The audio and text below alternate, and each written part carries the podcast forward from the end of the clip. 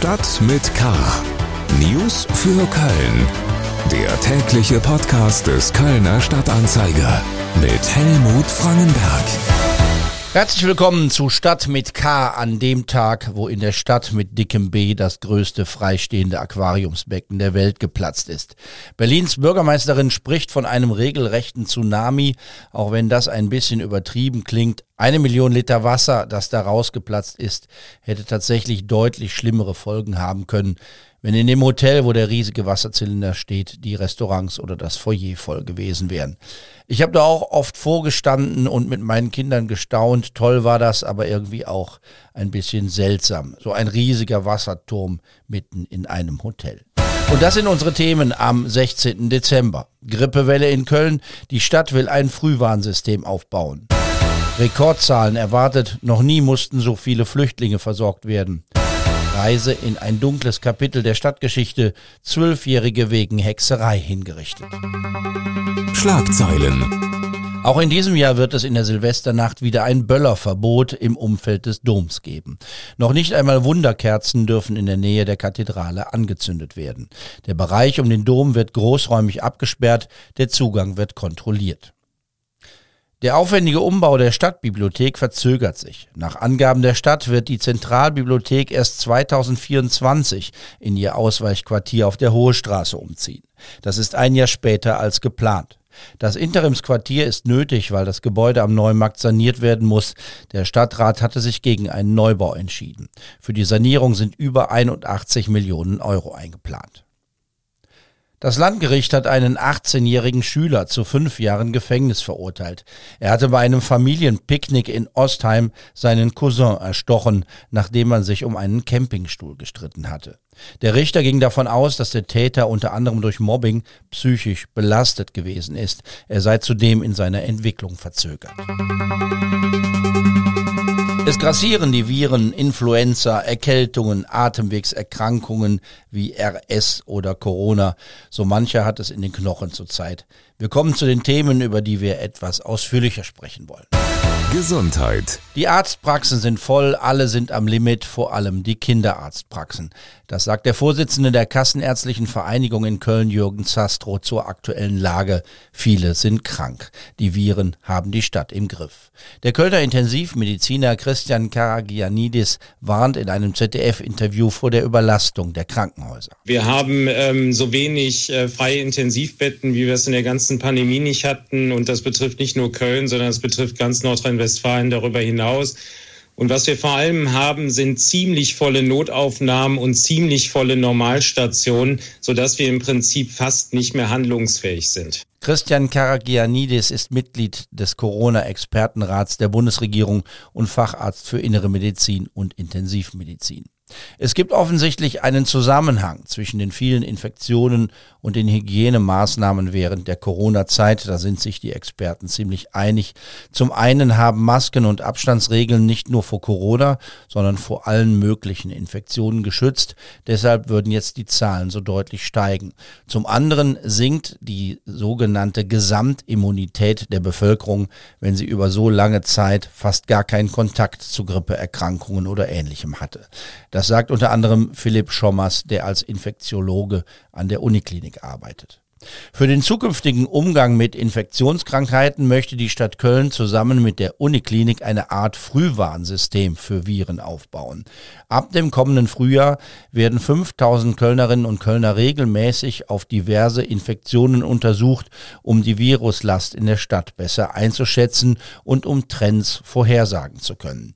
Es geht aber auch darum, andere Krankheiten in einem Gesundheitsmonitoring für Köln zu untersuchen.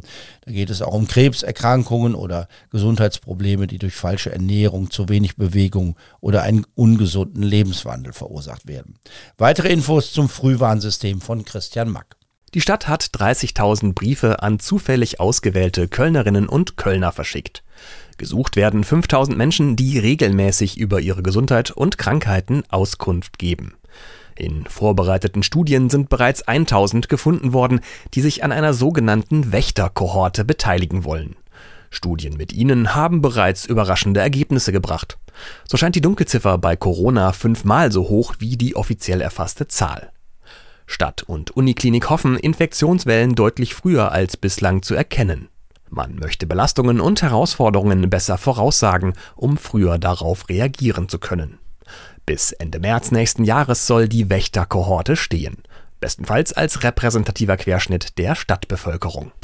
Politik. Die Stadt rechnet mit einem Anstieg der Zahl an Geflüchteten, die nach Köln kommen. Die Verwaltung hat eine Prognose fürs kommende Jahr vorgelegt. Demnach müssen so viele Menschen aus Kriegs- und Krisengebieten der Welt versorgt werden wie noch nie zuvor.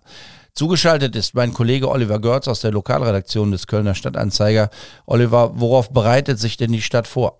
Also zunächst muss man äh, erstmal sagen, wie viele Flüchtlinge jetzt in der Stadt sind. Das sind nämlich äh, insgesamt mehr als 20.000. Äh, 10.000 davon gut äh, sind privat untergebracht, das sind Ukrainerinnen und Ukrainer. Und dann gibt es noch ungefähr 11.000 Menschen aus allen Nationen, die bringt die Stadt unter. Und um genau diese Leute geht's. Und die Stadt rechnet damit, dass bis äh, Mitte kommenden Jahres bis zu 15.700 äh, Geflüchtete in Köln von der Stadt untergebracht werden müssen. Gibt es Gründe, warum die Zahl so deutlich steigt?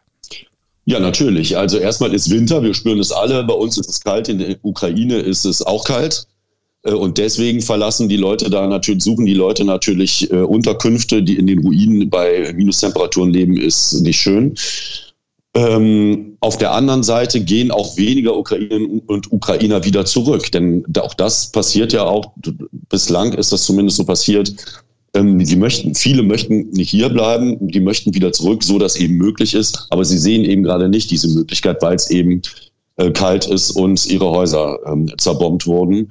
Und der dritte Grund ist, dass ähm, die russische Armee zurzeit seit einigen Wochen schon und das auch weiterhin machen möchte, massive Angriffe auf die äh, Infrastruktur in der Ukraine fliegt. Die Energieversorgung, die Stromversorgung bricht regelmäßig äh, zusammen. Äh, und äh, das äh, treibt die Leute natürlich auch auf der einen Seite zur Flucht und hält sie auf der anderen Seite, wenn sie schon geflohen sind, hier. Als die Zahlen vor fünf, sechs Jahren in die Höhe schnellten, sind unter anderem Sporthallen für die Unterbringung genutzt worden. Das soll nun möglichst verhindert werden. Wo werden denn die Flüchtlinge schlafen und versorgt? Die Turnhallen sollen nicht mehr belegt werden, wie das damals war. Das, so ist zumindest der Plan. Deshalb versucht die Stadt halt andernorts Unterbringungen zu schaffen. Äh, das hat sie zum Teil natürlich auch schon gemacht. Es gibt Container-Standorte, also Wohncontainer, die da aufgestellt werden. Zum Beispiel am äh, Südstadion, wo 480 äh, Leute äh, schlafen können. Die Stadt hat die Messe, eine Messehalle angemietet, da können 800 Leute ähm, übernachten und äh, vor, vorerst wohnen. Und so hat die Stadt schon jetzt äh, auch Hotels und andere Containerstandorte äh, in Betrieb und möchte da eben auch weitere äh, hinzufügen, dass man eben auf diese, äh, auf die Unterbringung von 15.700 Leuten kommen kann. Diese Unterbringung und die Versorgung der Flüchtlinge kostet ja Geld. Mit welchen Zahlen plant die Stadt da und kann sie damit rechnen, dass sie das Geld von Bund und Land zurückbekommt? Also die Stadt plant äh, für kommendes Jahr mit 159 Millionen Euro an Kosten allein für die Unterbringung. Äh, das heißt, da kommen eventuell auch Sozialleistungen äh, noch drauf. Manche äh, Geflüchtete äh, aus der Ukraine bekommen nämlich auch Sozialleistungen. Ähm, die kämen noch drauf. Aber erstmal 159 Millionen für die Unterbringung. Das muss die Stadt erstmal vorfinanzieren und dann muss die Stadt sehen, dass sie vielleicht ein bisschen was davon zurückbekommt. Alles ganz sicher nicht. Ähm, aber wie viel die Stadt zurückbekommt, das ist eben noch völlig unklar. Es gibt Unterstützung von vor allem vom Bund, aber auch vom Land. Aber Bund und Land legen sich da noch nicht so richtig fest. Die Stadt weiß also nicht, ähm, wie viel da letztendlich äh, zurückerstattet werden kann.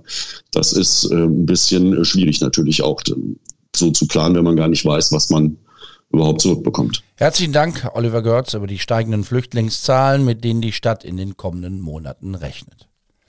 Stadtgeschichte. Anno 1655, Juis 18 Februari, ist Entgen Petern Lennarts Tochter durch Chefen Urteil kondemniert und zu Melaten auf dem Rondel durch dem Scharfrichter enthäupt. Folgens aber der Leib verbrannt. Ein Auszug aus einem Protokoll aus dem Jahr 1655. Da wird ein ganz grausiges Kapitel der Kölner Stadtgeschichte dokumentiert. Enken Lennertz sei kondeminiert worden, das heißt, sie wurde verurteilt. Am Melatenfriedhof wurde sie geköpft und anschließend verbrannt. Entgen Lennertz war die letzte Hexe von Köln, genauer gesagt der letzte Mensch, der in der Stadt als Hexe angeklagt und dann auch zum Tode verurteilt wurde. Und was die Sache noch schlimmer macht, beim Urteil war die angebliche Hexe gerade einmal zehn Jahre alt. Und weil man eine Zehnjährige nicht hinrichten durfte damals, musste sie zwei Jahre in Gefangenschaft darauf warten. Ab zwölf konnte man in der frühen Neuzeit in Köln die Todesstrafe vollziehen. Das Mädchen, das sich in der Stadt als Bettlerin durchschlug, hat sich selbst als Hexe bezichtigt und die Männer, die sie verhörten, haben ihr das geglaubt. Sie erzählt zum Beispiel, dass tagsüber in der Sternengasse Menschen über Tische laufen und dass nur sie das sieht, dass die anderen Menschen gar keine große Reaktion zeigen.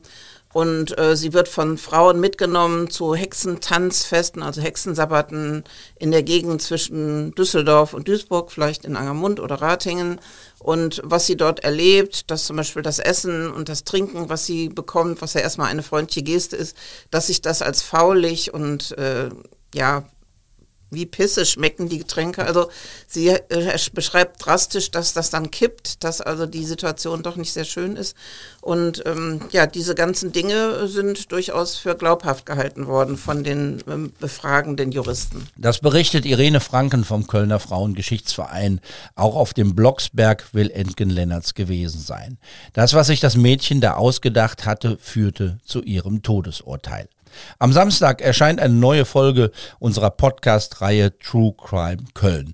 Und da sprechen wir über den Fall der letzten Hexe von Köln und über die Hexenverfolgung in der Stadt.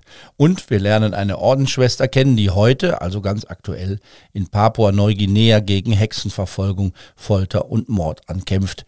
Denn so etwas gibt es auch noch in heutiger Zeit. Das wäre also eine Empfehlung fürs Wochenende, die letzte Hexe von Köln, überall da, wo es Podcasts gibt oder über unsere Homepage ksda.de zu hören. Was kann ich Ihnen noch empfehlen? Natürlich müssen Sie mal raus bei diesem Wetter. Kalt und sonnig ist es, aber schieben Sie den Spaziergang nicht zu lange hinaus. Ab Sonntagnachmittag kann es üsselig, vielleicht sogar glatt werden. In der Südstadt werden bis Sonntag am Glühwein-Wanderweg Heißgetränke ausgeschenkt, immer ab 17 Uhr. Es gibt ein paar Weihnachtsmärkte, die vielleicht nicht ganz so überlaufen sind wie die in der Innenstadt am Wochenende. So im Kölner Rugby Park im äußeren Grüngürtel an der Luxemburger Straße. Da ist der mutmaßlich erste vegane Wintermarkt an diesem Wochenende. Einen Winterbiergarten gibt es zum Beispiel am Blackfoot Beach am Fühlinger See. Ausprobieren könnte man auch mal das neue Südlichter Winterfestival an der Südbrücke in Poll. Da hat man sich gedacht, sparen wir uns die Debatte darüber, ob man in diesen Zeiten eine Eisbahn aufbauen darf. Da gibt es dann eine Rollschuhbahn mit Rollschuhdisco. Viel Spaß dabei. Ich wünsche Ihnen ein schönes Wochenende. Mein Name ist Helmut Frankenberg. Bleiben Sie wachsam, aber bitte auch gelassen. Stadt mit K. News für Köln. Der tägliche Podcast.